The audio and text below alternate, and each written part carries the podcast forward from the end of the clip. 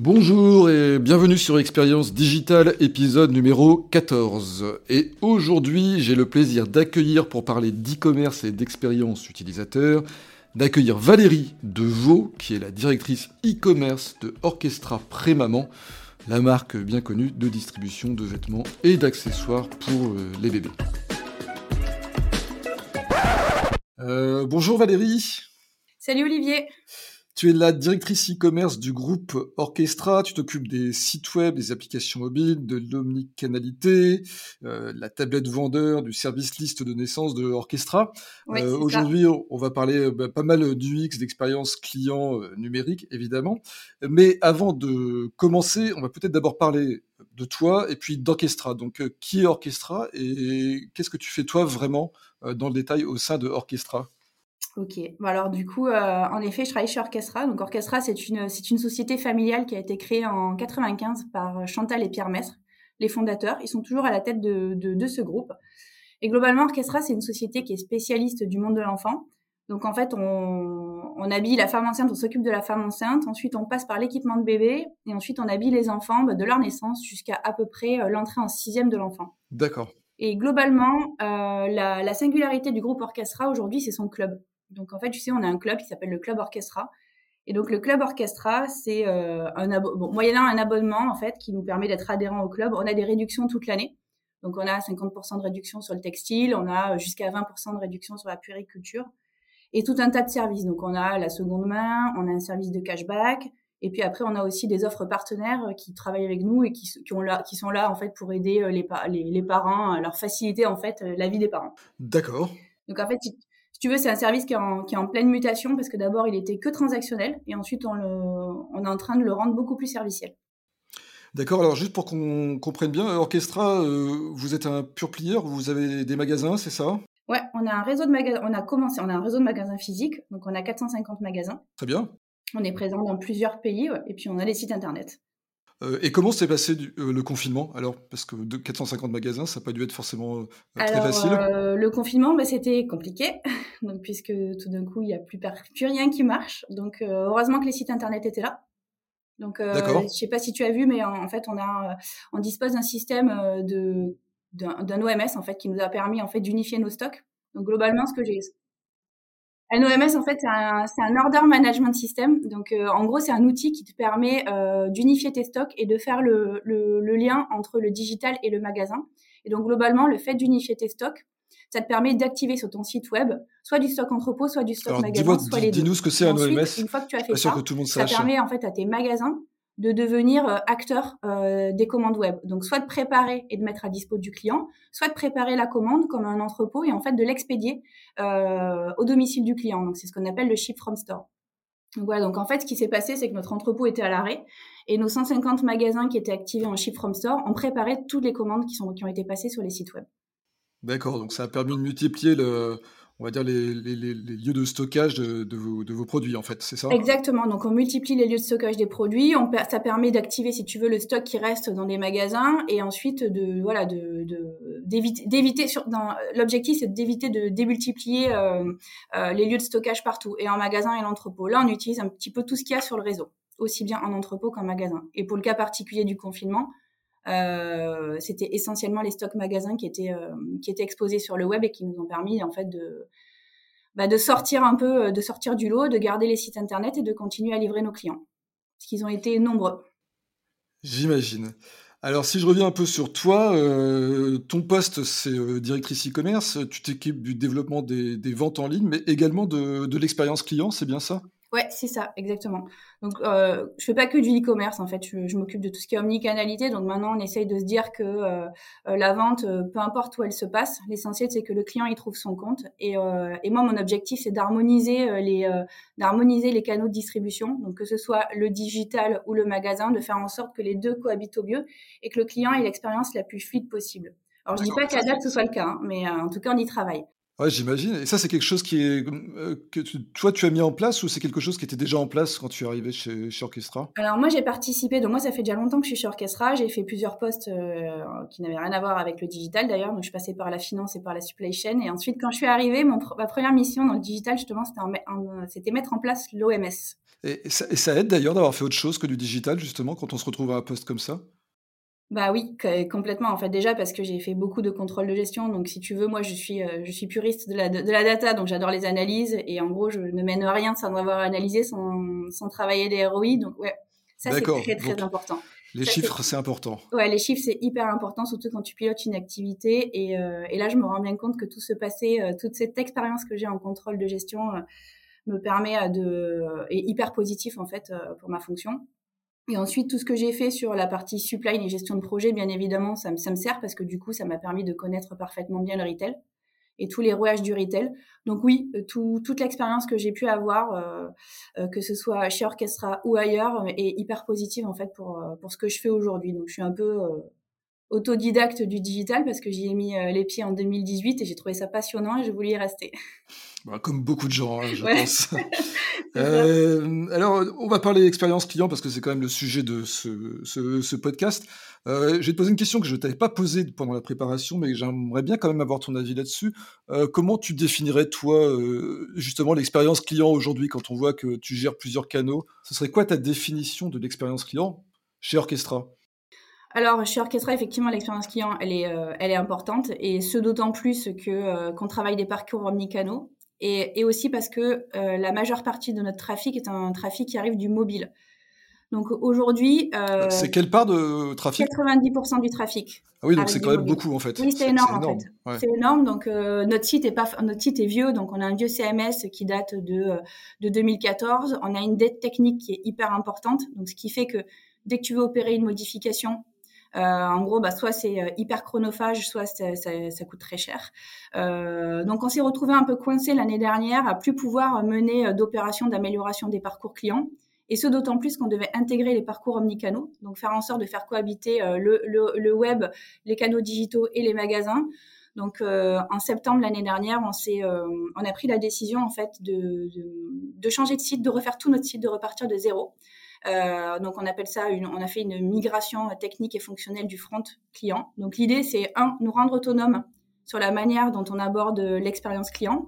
C'est de réduire la dette technique, donc pouvoir opérer des modifications de manière beaucoup plus rapide que, que ce qu'on fait aujourd'hui. Et c'est surtout de pouvoir concevoir tout le site en mobile first, ce qui n'était pas le cas jusqu'à présent c'est vraiment super intéressant. C'est en fait c'est le c'est les habitudes, c'est les usages qui vous ont poussé à, à, changer de solution technique. En fait, il vous fallait du mobile first et finalement euh, ce choix-là, ça ça induit le fait de passer de, de changer aussi toute la toute la plateforme technique. C'est ça. Ouais, exactement. C'est-à-dire que pendant euh, pendant deux ans, là, on a essayé de faire des petits quick wins d'amélioration, de repenser un petit peu tous les parcours majeurs en mobile first bah, à chaque fois qu'on devait échanger un truc, donc soit c'était, ça prenait six mois, soit c'était extrêmement coûteux, puis parfois on n'y arrivait pas. Donc dès que tu touches quelque chose, il y a toujours quelque chose qui pète à côté. Donc en gros, la dette technique, elle était vraiment importante. Donc à un moment donné, on a fait le bilan.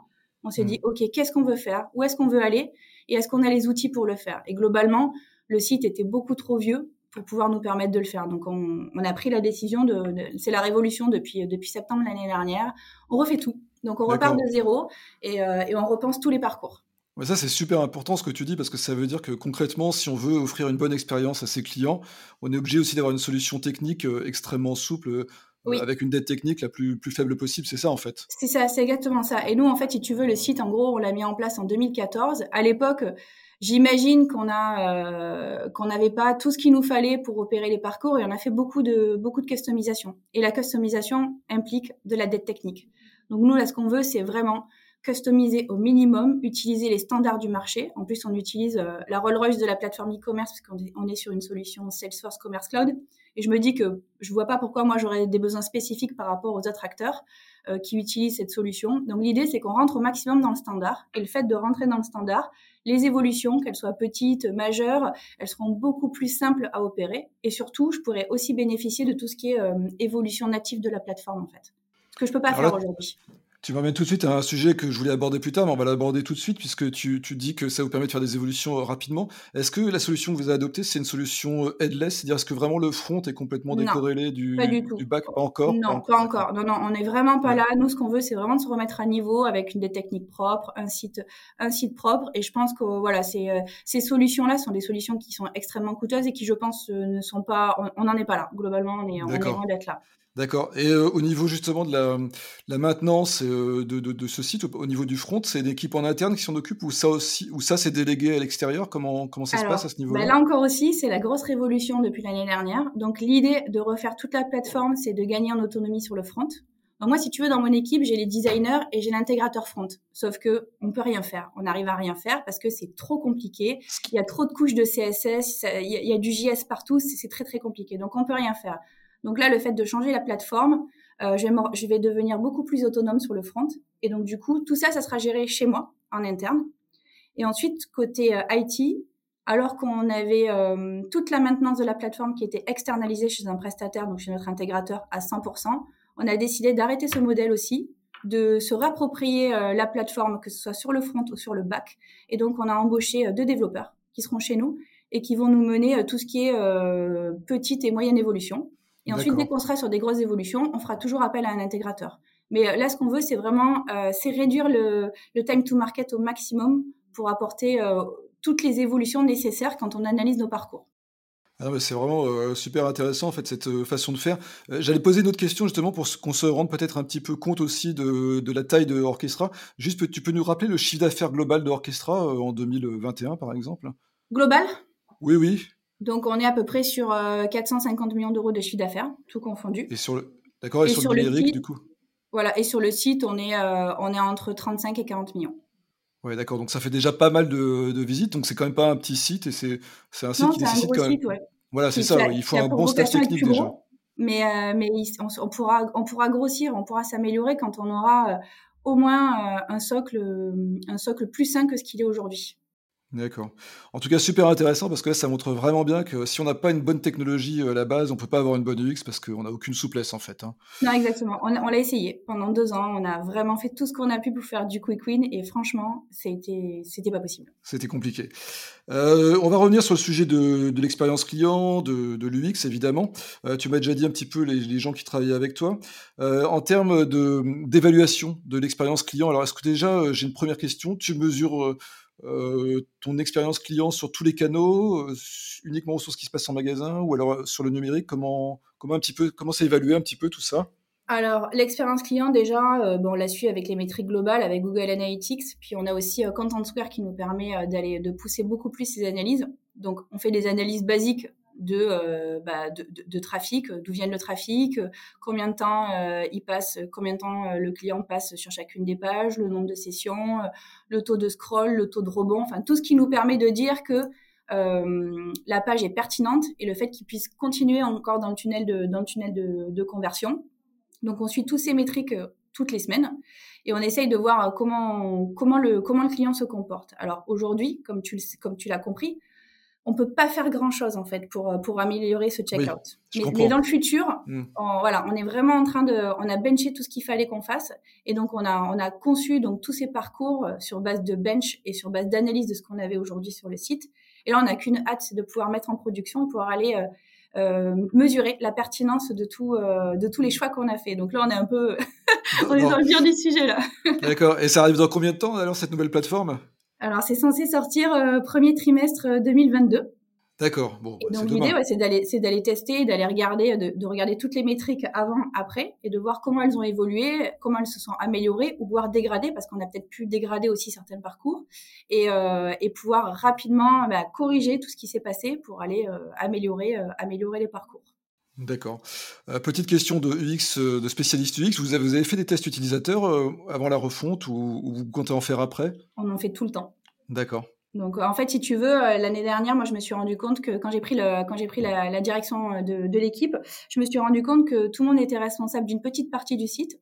Bah, le merch, euh, euh, je sais, enfin voilà, les, les, pages produits, etc. Mais au final, personne n'était responsable dans sa globalité des parcours. Donc si jamais tu as un problème dans le choix de la méthode de livraison, bah, personne ne le voit, si ce n'est le service client qui vient te remonter.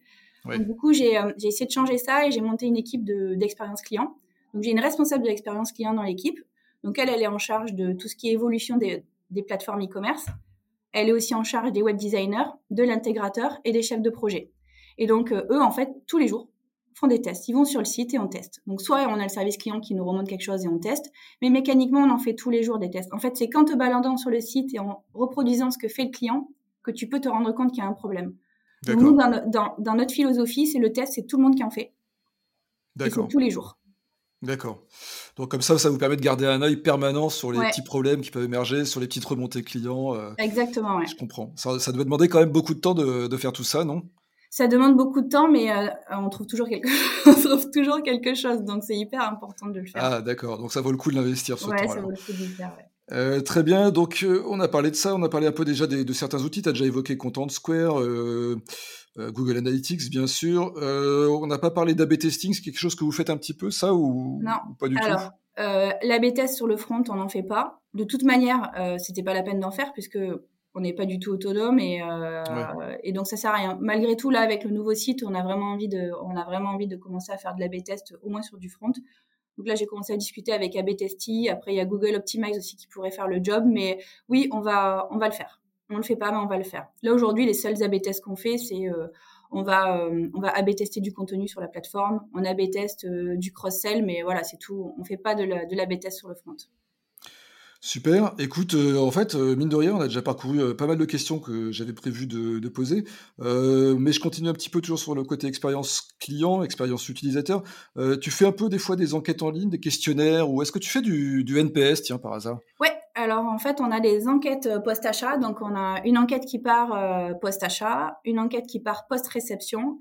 Et avec ces deux enquêtes-là, on calcule le NPS. Donc on suit les notes et le NPS euh, toutes les semaines. Donc ça c'est pareil, c'est euh, hyper important parce que parce qu'il y a des choses qu'on voit pas, il y a des choses qu'on découvre en lisant euh, ce que ce que viennent écrire les clients. Et aussi sur les attentes des clients, on peut se rendre compte que parfois euh, ça nous aiguille en fait dans nos choix de, de, de priorisation de la roadmap. D'accord. Euh, impeccable. Donc euh, là, à partir de là, vous commencez à savoir, tu commences à savoir pas mal ce qui se passe. Donc euh, tu nous as expliqué aussi que c'était pas forcément très évident de gérer l'expérience client quand on avait une solution technique bah, qui permettait pas d'avoir de, la souplesse, de la souplesse, pardon. là, tu as commencé à internaliser en fait une partie de l'équipe IT. Ça c'est ça c'est vachement intéressant parce que souvent les grosses boîtes ont tendance à externaliser complètement et être assez dépendantes de leurs prestataires. Ça veut dire que tu regagnes un peu en, autonomie. Bah, nous, on s'est dit, en fait, on est, on travaille vraiment main dans la main avec l'informatique. Donc on est euh, euh, on travaille au quotidien ensemble et du coup on s'est dit qu'on pouvait plus continuer à fonctionner comme ça parce que eux se sentent frustrés de ne pas pouvoir apporter de solutions technologiques à tout ce qu'on peut demander.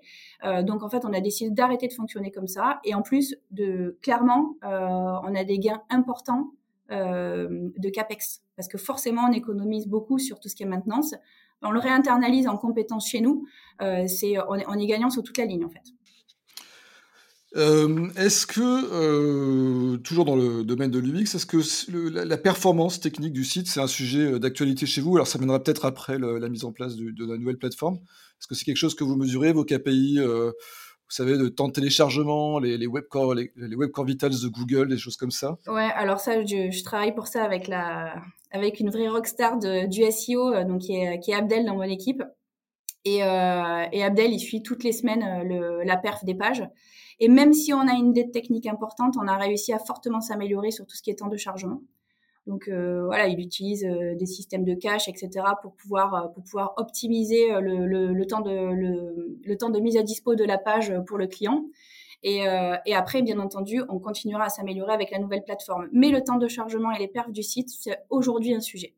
D'accord. Ce qui est étonnant, c'est de savoir que c'est la personne qui s'occupe du SEO qui, qui fait ça. Oui, c'est le, le, tech de l'équipe. D'accord, donc il a plusieurs casquettes en fait. Oui, ouais, exactement. Mais en fait, c'est dans, toutes, voilà, dans toutes ces activités d'optimisation du SEO qui, euh, qui fait tout ça. D'accord, très bien. Autre question euh, sur euh, l'accessibilité. On sait que c'est de plus en plus important de toucher de plus en plus de, publics et des publics qui ne sont pas toujours très à l'aise à la fois avec le numérique, mais aussi parfois qui souffrent un peu de handicap, qui ne peuvent pas y accéder, on va dire comme la moyenne des gens. est-ce que c'est, est-ce que vous avez commencé à faire des efforts particuliers là-dessus? Est-ce que c'est quelque chose que vous prenez en compte? Comment ça se passe chez Orchestra, cet aspect-là des choses? Alors, écoute, bien évidemment, il faut qu'on en tienne compte. On a commencé à en tenir compte et on en tiendra encore plus compte avec, euh, avec la refonte. Donc, on, est, on s'est basé sur le, le, le, RGAA, qui est le référentiel général euh, d'amélioration de l'accessibilité. Et donc, déjà, on a, on a suivi quelques recommandations et on a commencé à baliser les images pour les non-voyants. On les a sous-titrées. On utilise toutes les hiérarchies dans la navigation. Donc, globalement, on utilise le fil d'Ariane pour que la personne malvoyante sache systématiquement où, où elle se trouve dans, la, dans sa navigation. On a utilisé aussi des, tailles de police qui sont adaptées et euh, on a un système d'identification de la langue principale. Donc, on a lancé le sujet. On va continuer à s'améliorer, mais oui, c'est quelque chose qui nous tient à cœur. Impeccable. Et alors, euh, autre question, euh, toujours dans le même état d'esprit, le green design ou l'éco-conception. Alors, qu'est-ce que vous faites pour être plus vert que, vert? Qu'est-ce qu'on fait? Bon, déjà, déjà, le fait d'utiliser la plateforme Salesforce, qui est dans une démarche forte de RSE, D'accord. On a un cloud, le cloud, il est euh, neutral, euh, il est carbone neutral cloud, ce qui fait que globalement, il compense 100% des, euh, des, émissions liées à l'utilisation des clouds par les clients. Donc, mmh. soit ils arrivent à compenser eux-mêmes, soit ils investissent dans des green startups pour faire, pour faire le job. Et ensuite, nous, qu'est-ce qu'on fait? Bah, du, coup, du coup, déjà, on bénéficie de ça. Et ensuite, on travaille tout ce qui est page speed. Donc, c'est pour ça que je te disais en lien avec tout ce qu'on s'est dit tout à l'heure. Mmh. donc, on travaille sur des systèmes de mise en cache. Donc côté client, on va compresser les pages. Donc les pages les plus vues et les plus intéressantes dans le parcours client, on les compresse pour réduire le temps d'affichage et de mise à disposition pour pouvoir augmenter euh, la conversion du client. Et ensuite, côté serveur, c'est là où intervient Salesforce, c'est que leur, CDN, qui est préconfiguré, qui s'appelle euh, Cloudflare, en fait, permet de réduire le temps de mise à disposition euh, des pages du fait d'avoir des serveurs proches des clients finaux. C'est intéressant ça parce que ça, montre bien qu'en fait, euh, si on s'intéresse à l'éco-conception, euh, à la préservation de la planète, on, on optimise, on, améliore la performance pardon, du, site. Et finalement, euh, non seulement on, y gagne de ce côté-là, mais on y gagne aussi du côté performance commerciale en fait, puisque si on réduit les temps d'interaction. Ouais, l'idée c'est vraiment de, de, gagner et d'avoir une action RSE et en même temps, bah, mécaniquement, comme tout est histoire de, de compression-réduction, le client y est gagnant et nous on y est gagnant aussi puisque du coup la conversion est meilleure. D'accord. Ensuite, on a d'autres, euh, on compile le code aussi. Donc, en fait, on fait du langage compilé en front qui nous permet, euh, du coup, d'améliorer encore une fois euh, la web perf et le temps de, le temps de chargement des pages.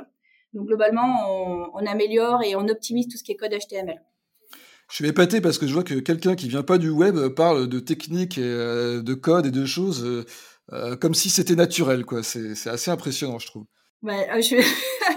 je suis, je, quand j'aime un sujet, après je m'y mets à fond.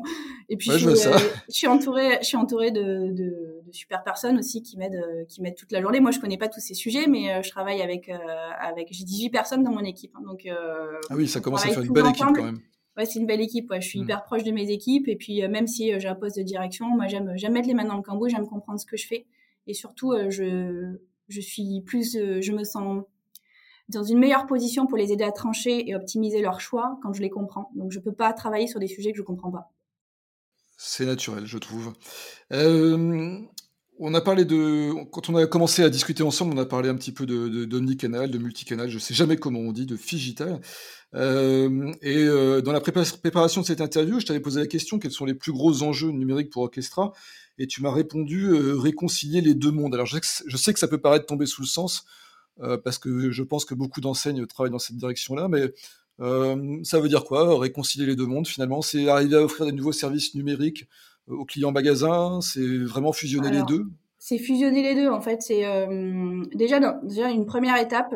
Que je t'ai pas dit la fois dernière, mais j'ai on a un vrai besoin d'évangélisation du sujet dans l'entreprise, d'acculturation si tu préfères. Mais en fait, il faut que tout le monde comprenne que le web, mais ça c'est déjà, ça commence déjà à rentrer dans le dans les dans le mindset de tout le monde. Il faut que tout le monde comprenne que le web c'est pas le cannibale du du, du magasin, mais c'est un levier complémentaire. Et euh, moi, ce que j'explique tout le temps, c'est que euh, le client, il est sur son téléphone, il cherche une poussette, il tape poussette, il voit qu'il y a un magasin orchestra à côté parce qu'il est hyper bien référencé. Qu'est-ce qu'il va faire? Il va regarder si le stock est en magasin, il va aller chercher cette poussette. Il va aller en magasin, il va se faire aider par les clients, par les vendeurs qui sont spécialistes et qui sont les vrais, les vrais conseillers. Moi, j'aurais beau faire tout ce que je veux sur le site, j'aurais jamais les compétences euh, d'un vendeur en magasin. Et donc, l'idée, en fait, c'est de vraiment se dire que le digital, c'est le point d'entrée du trafic en magasin, du, du, trafic également sur le web. Peu importe où il convertit, le client, il doit trouver son compte, il doit, il doit, il doit acheter son produit chez nous parce qu'il a le meilleur conseil, la meilleure expérience. Donc, en gros, c'est ça, faire cohabiter les deux. C'est-à-dire que on doit amener un maximum d'outils digitaux en magasin. Et moi, je dois faire en sorte de ramener tout le savoir-faire des, responsables de rayon, des responsables de magasin sur le web. Donc l'idée, c'est vraiment de faire cohabiter et, euh, d'utiliser les, deux leviers dans tous les sens en fait pour que le client y trouve son compte. Et d'ailleurs, euh, une question supplémentaire là-dessus, tu es en relation des fois avec les gens des magasins, comment tu les vois de temps en temps? Alors oui, bah du coup on fait des tournées. Euh, moi je moi je travaille quasiment tous les jours avec le directeur du réseau, donc c'est c'est voilà on fait des on fait des points toutes les semaines et ensuite on va on va on va en magasin. On a, moi, ça fait 14 ans que je travaille chez Orchestra, donc je connais plein de responsables de magasins. Euh, on s'appelle, on se dit ce qui se passe, euh, ils me remontent directement les, euh, les problèmes, et ensuite on part régulièrement faire des tournées magasins. Et puis, et oui, il faut aller sur place, il faut aller en magasin. C'est pas parce que nous on s'occupe du digital que qu'on doit pas se déplacer en magasin. C'est hyper important en fait d'aller d'aller voir ce qui se passe dans les magasins physiques. De voir la vraie vie. De voir la Real life, comme on dit. Est-ce que Orchestra sera bientôt dans le métavers, justement, à propos de, de real life? Non, j'en sais rien du Parce tout. Que moi, j'aimerais bien acheter des poussettes pour bébé dans le métavers, alors. Euh. je pense pas. Bon, d'accord. Euh, allez, on est arrivé au bout de cet euh, entretien, est vraiment très très intéressant.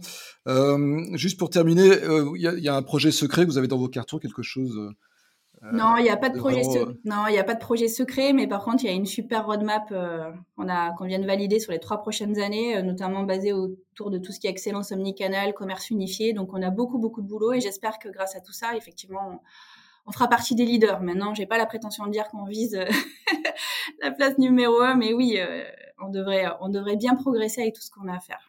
D'accord, très bien. Et alors, une petite dernière question, est-ce qu'il y a une best practice, quelque chose que tu aimerais bien partager avec tes, confrères euh, dans le domaine, que tu trouves que vous faites bien chez Orchestra, qui vaut le coup d'être euh, connu des autres?